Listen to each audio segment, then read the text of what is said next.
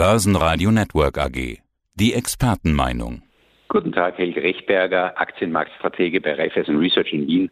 Das erste Halbjahr 2021 liegt hinter uns. Börsentechnisch war es durchaus erfolgreich, könnte man sagen. Ja, auch im zweiten Quartal sind die internationalen Aktienmärkte gestiegen. Starke Fundamentaldaten haben ja quasi die Inflationssorgen überwogen. Wie würden Sie es zusammenfassen, Herr Rechberger? Ja, genau genommen ist das ja fast noch etwas untertrieben. Also es war schon der Markt über alle Maße fest. Wir dürfen nicht vergessen, wir sind von Ende März 2020 bis Jahresende 2020 frappant angestiegen und von dem weg seit Jahreswechsel dann noch einmal so grosso modo 15, 16, 17 Prozent auf den globalen Märkten, bei uns in Österreich noch etwas mehr, äh, weiter angestiegen. Also wir sind schon in einer wirklich hervorragenden Verfassung und wie Sie richtig sagen, auch mangels Alternativen sind die Anleger trotz trotz irgendwelcher Inflationssorgen oder ich könnte auch sagen, wie irgendwelcher Inflationssorgen im Sachwert Aktie weiter präsentiert. Könnte man sagen, so ein Stück weit alternativlos. Schauen wir uns doch die Werte an, die äh, gut gelaufen sind. Wie würden Sie es jetzt erstmal auf die Indizes heruntergebrochen zusammenfassen? Ja, da war es schon etwas uneinheitlich im ersten und im zweiten Quartal. Es hat ja eigentlich mit diesen Impfstoff-News, die da so Oktober, November 2020 hereingebrochen sind, einmal eine völlige äh, Denkumkehr an den Börsen stattgefunden. Nicht mehr die bisherigen Profiteure unter Anführungszeichen einer Corona-Pandemie waren die großen Favoriten an der Börse, sondern eben wirklich die Werte, die vorher am meisten gelitten hatten, sei das jetzt Energie, Finanz oder auch im Konsum, sämtliche Titel Titel, die also, ja, wie gesagt, unter der Pandemie gelitten hatten, ähm, die konnten ein Comeback schaffen. Äh, das wurde jetzt in den letzten Wochen und Monaten wieder etwas umgedreht. Wir glauben aber, dass solche Werte weiterhin äh, Fantasie haben werden, je mehr die Pandemie ähm, mehr und mehr ausgepreist werden kann und wir zu einem normalen Leben, wie wir das 2019 noch gut kennen, ähm, schön langsam zurückkehren können. Neben den Aktienwerten gibt es ja die Staatsanleihen. Wie sind die denn gelaufen? Ja, bei den Staatsanleihen hat sich zunächst einmal gar nicht viel getan in der Pandemie, also äh, gar nicht viel im Sinne von, die sind ähm, in stark negativen Terrain geblieben in der Verzinsung. Ähm, da hat sich dann aber doch auch im Laufe des heutigen Jahres etwas getan und sie sind nach oben gegangen. Wir wissen, wir hatten Inflationssorgen. Dann gab es so die Diskussion über die Diskussion des Tapering in den USA bezüglich der FED. Auch das wird jetzt schon wieder ein bisschen lockerer gesehen, nachdem die FED hier so lange stillhält. Die EZB sowieso. Aber was man generell sagen kann, auch wenn man hier marginales Anziehen gesehen hat bei den zehnjährigen Staatsanleihen, also in den USA sind wir doch eine Zeit lang auf 1,7, 1,8 Prozent nach oben gegangen, äh, in der Eurozone auch bei den gut gerateten Staatsanleihen so aus dem Minusbereich in Richtung der Nulllinie. Aber was man einfach bei Anleihen sagen muss, die Inflation und die Inflationserwartungen sind noch mehr angestiegen als die Anleiherenditen. Damit ist und bleibt die äh, reale Verzinsung von Anleihen negativ, beziehungsweise wird es über den Sommer und Herbst noch negativer, als sie es zuvor schon war.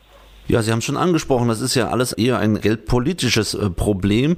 Jetzt hört man so aus äh, USA und der Fed, dass man sich nun allmählich wieder Richtung äh, Geldhahn begibt und eventuell mal wieder zudrehen könnte. Wie würden Sie es sehen? Ist das tatsächlich ein, eine Sache, die, die uns jetzt bevorsteht in unmittelbarer Zukunft oder ist das einfach mal ein Gedankenspiel der Fed?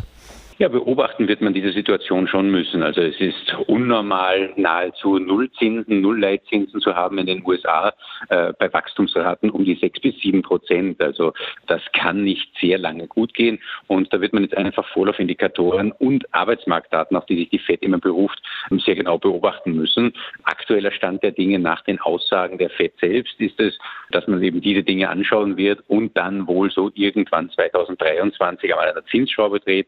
Davor davor natürlich das Tapering äh, entsprechend äh, startet, also sprich nicht mehr so viel Anleihen kauft.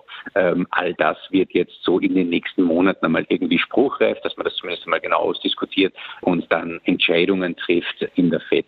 Für die Aktienmärkte würde ich das jetzt mal nicht zu dramatisch sehen. Also wir sind hier absolut weitaus expansiv unterwegs, sehr favorabel für die Märkte, die Kapitalkosten sind niedrig, auch die relative Attraktivität, die wir vorhin schon angesprochen haben, von Anleihen leidet im Vergleich zu Aktien, damit also diese Alternativlosigkeit, die wir vorher auch schon angesprochen haben und das ist schon etwas, was noch lange den Aktien gut tun kann. Dennoch, die Anleger greifen nach Indikatoren, die sie irgendwie ein Stück weit verstehen können. Dazu zählen vor allem die Konjunkturdaten. Welche jüngsten Impulse gibt es denn von der Konjunkturseite? Naja, es gibt halt Umfragedaten, die allesamt auf sehr starkes Wachstum hindeuten. Und je stärker die sind, desto größer eben auch die Sorge sehr oft von Anlegern, dass eben dann die FED hier gegenarbeiten könnte. Und das haben wir ein paar Mal aufblitzen gesehen, auch mit schwachen Performance der Nasdaq, waren immer dann in Gleichklang mit sehr guten Konjunkturdaten die Renditen wieder angestiegen sind. Also da gab es schon gewisse Zusammenhänge, die ganz klar im ersten Halbjahr zu beobachten waren.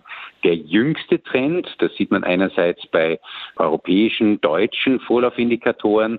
Wenn man zum Beispiel den TIX-Index anschaut, jetzt, der kürzlich erst wieder veröffentlicht worden ist, dann zeigt sich so ein Bild, die aktuelle Lage wird über alle Maßen gut betrachtet und gesehen.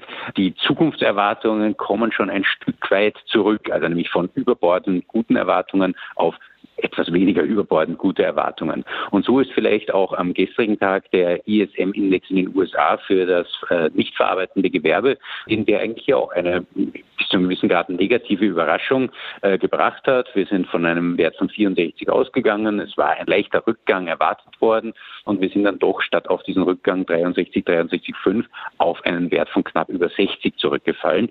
Das ist ein hervorragender Wert. Also da gibt es eigentlich gar nichts zu meckern, aber doch, äh, sagen wir mal, von, für die Konjunktur eine äh, größere negative Überraschung, die man sich dann aber auch zurechtzeichnen kann. Erstens, das hat nichts zu tun mit schwacher Nachfrage und dass die Konjunktur nicht in die Gänge kommt, sondern viele Unternehmen wollen produzieren und können nicht aufgrund von Knappheit von einerseits Ressourcen, andererseits auch zum Teil Arbeitskräften und auf der zweiten Seite muss man sagen, für die Börsen, das hat man auch gleich an der Nasdaq gesehen, an der Reaktion, durchaus favorabel, wenn Konjunkturdaten einmal nicht zu gut hereinkommen und damit auch gleich spekuliert werden kann, dass die FED nicht so schnell an irgendwelchen Stellschrauben dreht. Die Jahre 21 und 22, so sagen einige Ökonomen, sollen ja durchaus von einem robusten Wachstum geprägt sein. Wie würden Sie es nochmal zusammenfassen? Ja, also wenn man das betrachtet, das ist fast alternativlos. Ähm, da müsste schon wirklich eine ganz große neue vierte, fünfte, sechste Corona-Welle hereinbrechen, die uns wieder alle in den Lockdown einschließt, dass da etwas daran gerüttelt werden kann. Momentan sehen wir Wachstumsraten über acht Prozent in China, über sechs Prozent in den USA. USA und zumindest über vier Prozent in der Gesamt-Eurozone, wo also auch noch ein gewisser Nachholbedarf da ist nach dem schrecklichen äh, oder konjunkturellen Jahr 2020, insbesondere wenn man nach Italien, Spanien und Co. schaut. Also da wird es heuer ein, ein deutliches, man kann fast sagen, phänomenales Wachstum geben und nächstes Jahr in Wirklichkeit auch noch. Also soll dann alles auch wieder nicht zu positiv klingen, wenn man schaut, dass Länder wie Italien, Spanien 10, 11 Prozent Wachstumseinschränkungen im Vorjahr hatten, wenn die dann in den Folgejahren 5, 6 Prozent 2021 und 2022 ansteigen, sind die Ende 2022 ohnehin erst auf dem Niveau von 2019. Also so, als wenn 2020, 21, 22 Nullwachstum vorgeherrscht hätte real. Und das ist genau genommen noch schlecht genug. Aber es ist schon sehr, sehr, sehr viel besser als all das, was wir vielleicht vor einem halben Jahr uns erwarten hätten können. Und jetzt schaut es doch recht gut in die Richtung gehend aus. Kommen wir von den Konjunkturdaten und der Realwirtschaft äh, zurück auf äh, den Aktienmarkt, der sich ja in der letzten Zeit wirklich sehr stark gezeigt hat. Und Sie haben in Ihrer Ausführung einen ganz netten Chart angelegt, der Gewinndynamik heißt. Und da sieht man, dass es gar nicht so abwegig ist, dass es äh, dem Aktienmarkt durchaus mal so gut gehen kann in einer Krise beziehungsweise nach einer Krise. Ähnliche Ausschläge hatten wir ja kurz vor 2010 gesehen, wo es dem Aktienmarkt ja ähnlich ergangen ist zumindest von der sogenannten Gewinndynamik her. Können Sie uns den Begriff nochmal etwas genauer erklären und Sie geben einen Ausblick, dass sich dieser normalisieren könnte? Ja, so ist es. Die Gewinndynamik ist eben auch phänomenal. Das heißt einerseits, wir haben extrem hohe Gewinnwachstumsraten, aber auch diese müssen wir ein bisschen relativieren. Wir hatten halt ein extrem schlechtes Gewinnwachstum im vorigen Jahr, insbesondere im ersten Halbjahr. Das war schon im Q1 so der Fall, als beispielsweise Exporte nach China eingebrochen sind und einige Unternehmen schon die Corona-Pandemie miterlebt haben, obwohl sie Europa zeitweise im Februar 2020 ja noch gar nicht gestreift hat so richtig. Und dann das zweite Quartal kam eben erst so richtig daher. Jetzt äh, stehen wir vor der Situation, dass jetzt ab Mitte Juli die US-Unternehmen, die ersten und dann sehr bald folgend auch die europäischen Unternehmen ihre Bilanzen für das erste Halbjahr oder genau genommen für das zweite Quartal 2021 vorzeigen. Und da wird sich dann herausstellen, dass man gegenüber dem zweiten Quartal 2020 enorme Zuwachsraten verzeichnen wird können. Wie gesagt, ausgehend von einer sehr schwachen Basis. Das wird sich dann sehr stark einbremsen im dritten und im vierten Quartal, wenn dann eben auch schon Vergleichszahlen aus dem Vorjahr kommen, die ein gewisses Maß an Erholung aus der Pandemie bereits angezeigt haben. Von daher, das Beste kommt jetzt.